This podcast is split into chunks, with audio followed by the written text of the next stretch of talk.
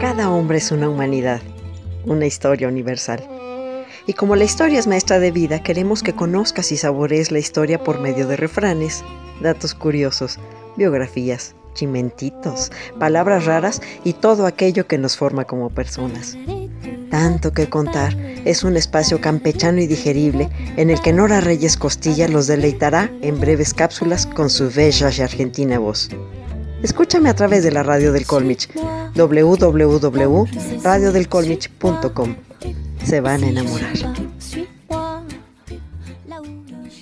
Estás viendo el temblor y no te hincas.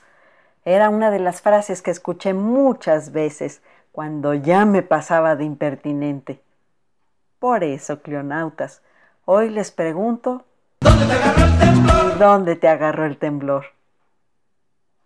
Soy Nora Reyes Costilla. Bienvenidos, cleonautas, a Tanto que Contar, el espacio más trepidante del ciberespacio. Antes de continuar, quiero invitarlos a que nos hagan llegar sus comentarios, críticas, sugerencias, complacencias y sus mensajes de voz en Facebook. Nuestra página, si todavía existe, se llama La Historia por Gusto y en anchor.fm podrán escuchar todas las cápsulas que hemos diseñado para ustedes. Siempre es un placer saber de ustedes. Al fraile franciscano Bernardino de Sagún, los ancianos mexicas le narraban las reacciones de las personas ante los sismos. Cuando tiembla la tierra, rociaban con agua todas sus alhajas, tomando el agua en la boca y soplándola sobre ellas y también por los postes y umbrales de las puertas y de la casa. Decían que si no hacían esto, que el temblor llevaría aquellas casas consigo, y los que no hacían esto eran reprendidos por los otros. Y luego que comenzaba a temblar la tierra, comenzaban a dar gritos, dándose con las manos en las bocas, para que todos advirtiesen que temblaba la tierra. Luego tomaban a sus niños con ambas manos por las sienes y los levantaban en alto, Decían que si no hacían aquello, que no crecerían y que los llevaría el temblor consigo. Los mexicas explicaban que el repentino movimiento de la tierra se debía a que vivíamos y nos movíamos sobre un gran monstruo parecido a un cocodrilo y que cuando éste se movía el sangoloteo era general. Pero también creían firmemente que el sol, la luna o Venus caminaban bajo la tierra mientras se hacía de día o de noche y que al tropezar provocaban los sismos.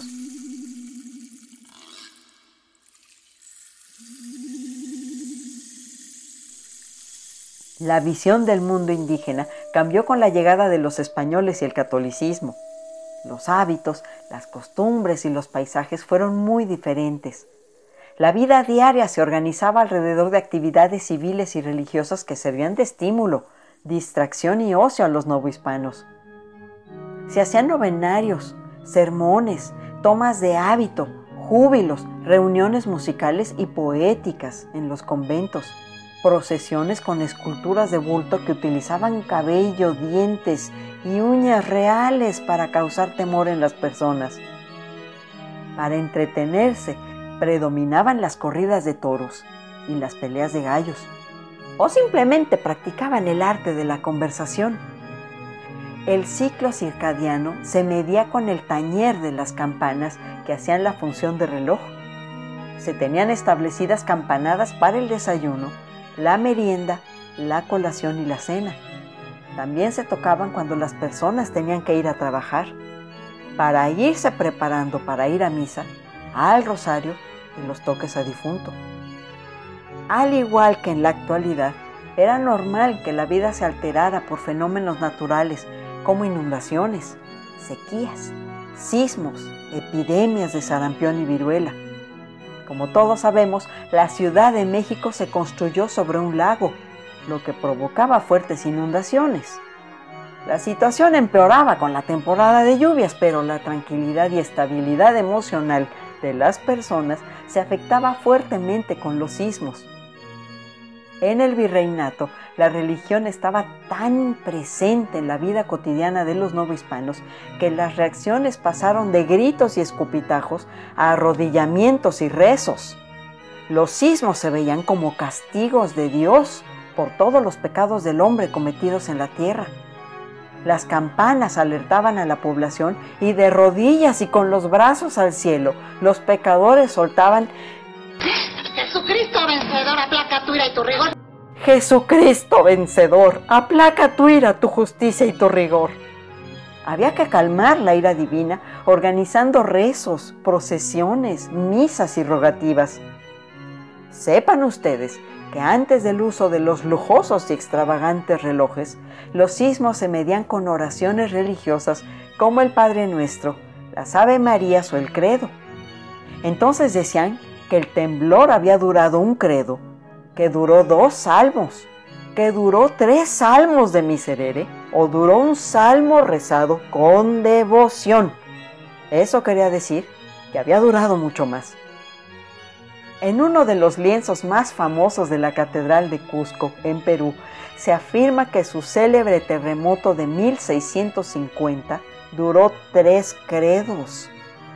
Hoy sabemos que la duración de los terremotos es de segundos, aunque para quienes los están experimentando la sensación es de que duran varios minutos, tantos como para poder rezar tres largos credos. Algunos sismos tenían mayor impacto porque iban acompañados de erupciones volcánicas. Si la respuesta inmediata de los fieles de la clase alta consistía en ponerse en las manos de Dios y rezar el Padre Nuestro o Ave María para medir la duración del fenómeno, los de a pie, los de color humilde, cartoncito pues para que me entiendan, los que tenían que trabajar para vivir, medían la dimensión del sismo de acuerdo a las actividades que estaban realizando en el momento. Las cocineras, por ejemplo, platicaban que el sismo había durado lo que terminaba de cocerse un huevo, que era un Ave María en voz alta. La intensidad, en cambio, se medía a partir de las casas o edificios que se habían derrumbado. Algunos testimonios eran más específicos, como aquel de 1687. Se cayó una casa en la calle de Ortega y mató a dos personas se plegaria en todas las iglesias. Sabiamente, los arquitectos sabían que el subsuelo en la Ciudad de México era fangoso y por esa razón no se realizaban construcciones altas. No faltaban los valientes que se subían al campanario a tocar las campanas para avisar al resto de la población del movimiento. Esto era el equivalente a nuestra alerta sísmica y al mismo tiempo una manera de conjurar el miedo. Durante el virreinato había una amplia constelación de santos a los cuales se podía recurrir, aunque cada temporada había nuevo stock de ellos.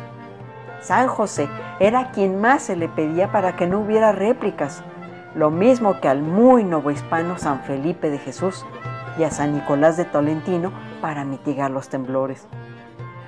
Ya instalados en el pánico, no faltaba quienes al sentir el movimiento de tierra se curaban en salud y para no perder el cielo prometido, confesaban y gritaban sus pecados a mitad de la calle. Los sacerdotes alzaban las manos al cielo, las fuentes derramaban sus aguas causando terror. La única esperanza consistía en arrodillarse para implorar por el perdón de Dios. Con el tiempo, México ha ido avanzando en tecnología de sismos, modernizando los instrumentos para detectar con mayor precisión el movimiento, intentando ganar un poco de tiempo que no predecirlo. Fue hacia el 5 de septiembre de 1910 cuando se fundó el Servicio Sismológico Nacional, instalando estaciones en Tacubaya, en el Distrito Federal, Oaxaca, Mérida, Chihuahua, Veracruz, Guadalajara, Monterrey y Zacatecas. Los credos evolucionaron a las escalas de Richter y Mercalli con los novedosos instrumentos de medición y precisión, pero la sorpresa y la angustia siguen vivitas y coleando entre la población. Lo que aún es común observar entre la población es la cantidad de gente que reza durante y después del sismo cada uno se encomienda al santo de su devoción o al ser supremo de su creencia. Ya no se tañen las campanas para avisar del peligro, sino que todos se avispan a la hora que sea, con la alerta sísmica que a veces funciona, a veces no. O suena cuando no debe, Así que, clonautas, en caso de temblor, no corra. Afuera también tiembla. Esta fue una telúrica producción de tanto que contar. Soy Nora Reyes Costilla, su Imperatrix ad eternum. ¿Y dónde te agarró el temblor? A mi manera.